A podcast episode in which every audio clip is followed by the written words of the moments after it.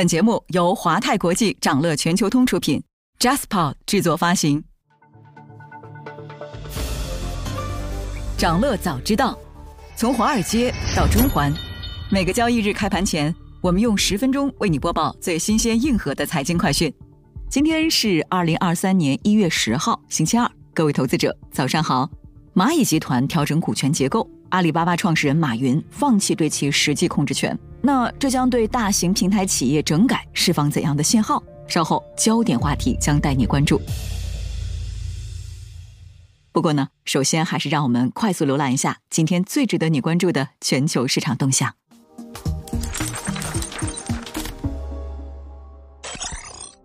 港股周一开门红，恒生科技指数领涨。截至收盘，恒生指数和国企指数上涨近百分之二，科技指数更是涨超百分之三。那盘面上，作为市场风向标的权重科技股集体走强，国际金价上涨，黄金等有色金属股全天维持领涨行情，教育股再度活跃，香港与内地通关，餐饮股、豪赌股、航空股集体拉升，港口航运股、燃气股、保险股、生物医药股齐涨，电力股表现萎靡，汽车股普跌，香港本地股高开低走。那分析指出。离岸人民币在内地政策出台以及经济复苏的憧憬下持续走强，叠加较为活跃的大市成交金额，将支持港股稳中向好的走势。那不排除恒生指数在前期低配港股的外资重新配置下进一步快速冲高。如果恒生指数在春节前上涨到两万两千点，可能将有比较好的获利机会。那接下来呢？市场将关注顶层或地方政府推出有关刺激消费和地产的政策。预计地产、物管、保险、水泥、玻璃等相关行业将获利。投资者抄底特斯拉等前期暴跌的科技股，推动纳指攀升。周一美股收盘涨跌不一，道指和标普五百指数小幅收跌，大型科技股多数上涨，热门中概股有涨有跌。标普五百指数的十一个板块多数收跌，其中保健板块下跌百分之一点六六，表现最差；信息技术、科技板块则上涨约百分之一点一。新年伊始，一千五百亿美元债券发售狂潮遍及全球。二零二三年的开头，短短四天内，全球市场新发行债券已经超过一千五百亿美元。那赶在年初密集发债，意味着在经历去年亏损百分之十六的债券熊市后。债市参与者的信心依然低迷，但情况也在好转。美国国债收益率已经开始下行，带动企业债收益率下跌。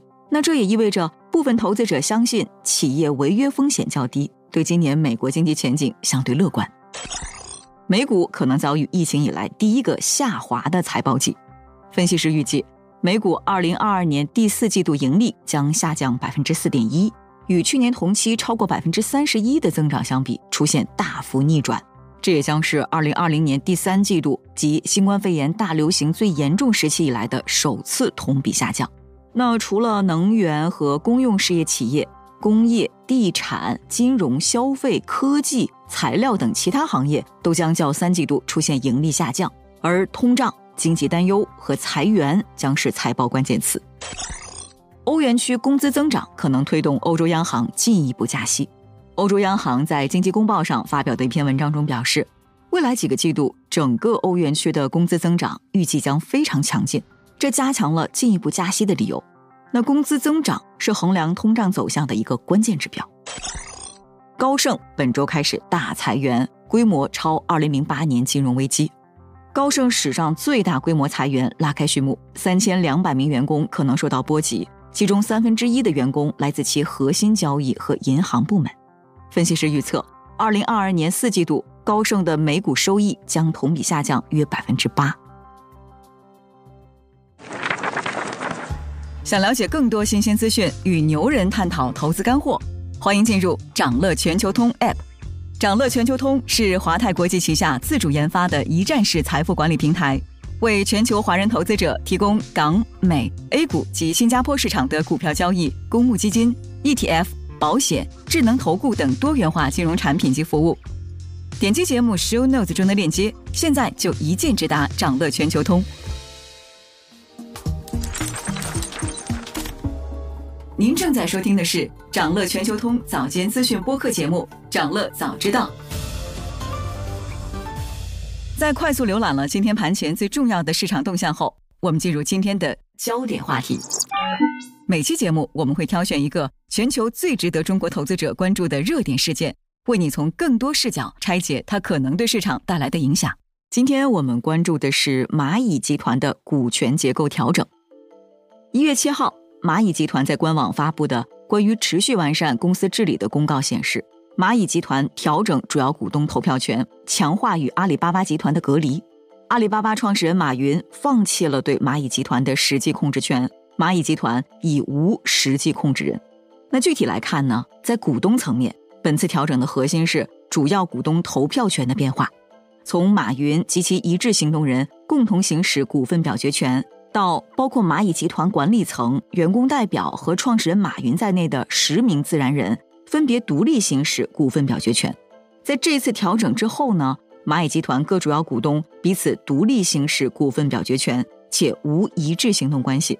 不再存在任何直接或间接股东单一或共同控制蚂蚁集团的情形。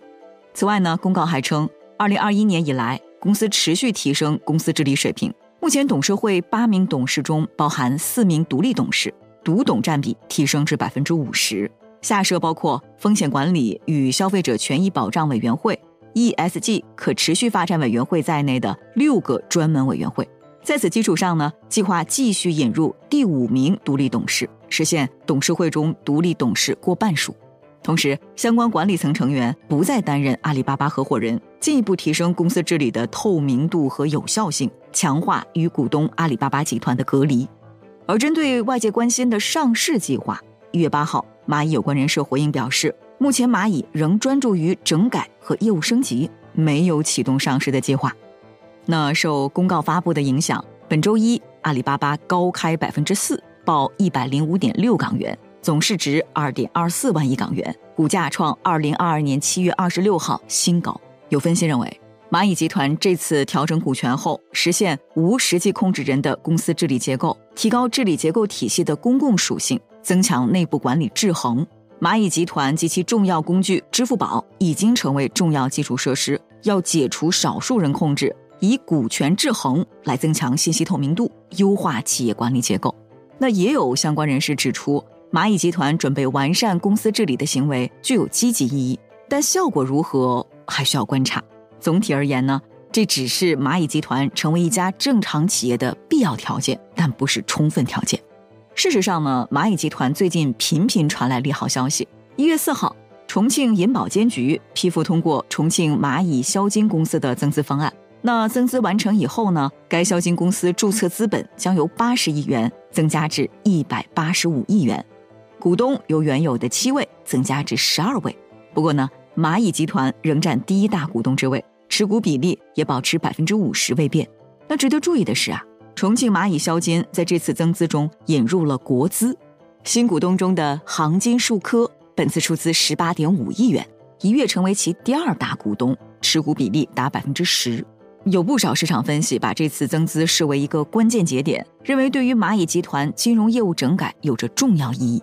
当然了，也有相关人士指出，不必过于夸大蚂蚁销金增资的信号，这是近年来多起消费金融公司增资的案例之一，有助于蚂蚁销金稳健发展。那为什么蚂蚁集团的整改引发强烈的市场反响呢？一方面，近两年来。蚂蚁集团的整改一直被认为是大型平台企业整改的风向标。二零二零年底的中央经济工作会议提出反垄断与防止资本无序扩张，由此开启了数字经济领域的专项整治。那过去两年，金融管理部门先后两次约谈蚂蚁集团，并敲定以纠正支付业务不正当竞争行为、打破信息垄断等为主的整改方案。另一方面，蚂蚁集团的相关调整显示着中国对互联网平台企业的监管正在释放更为乐观的信号，大型平台企业将从专项整治转向常态化监管。此前召开的中央经济工作会议指出，要大力发展数字经济，提升常态化监管水平，支持平台企业在引领发展、创造就业、国际竞争中大显身手。那这对平台经济的发展释放了利好信号。一月七号。中国人民银行党委书记、银保监会主席郭树清介绍了关于平台企业整改的最新进展，并释放重磅政策信号。他表示，十四家平台企业金融业务专项整改已经基本完成，少数遗留问题也正在抓紧解决。后续将实行常态化监管，鼓励平台企业合规经营，在引领发展、创造就业、国际竞争中大显身手。有分析认为呢，蚂蚁集团之前是专项整治，而未来要转向常态化监管。常态化监管要从制度下手，既要明确法律红线，也要优化企业治理结构，使得公司治理结构和常态化监管匹配度更高。蚂蚁集团核心问题已经得到解决，未来将专心经营。更好服务和赋能实体经济。今天还有这些即将发生的日程值得你关注：美联储主席鲍威尔将发表讲话；美国将公布 NFIB 十二月小企业信心指数、十一月批发库存月率；法国将公布十一月工业产出月率。以上就是今天掌乐全球通、掌乐早知道的全部内容。期待为你带来醒目的一天，祝您在投资中有所斩获。我们明早再见。想了解更多新鲜资讯，与牛人探讨投资干货，现在就点击节目 show notes 中的链接，进入掌乐全球通 app。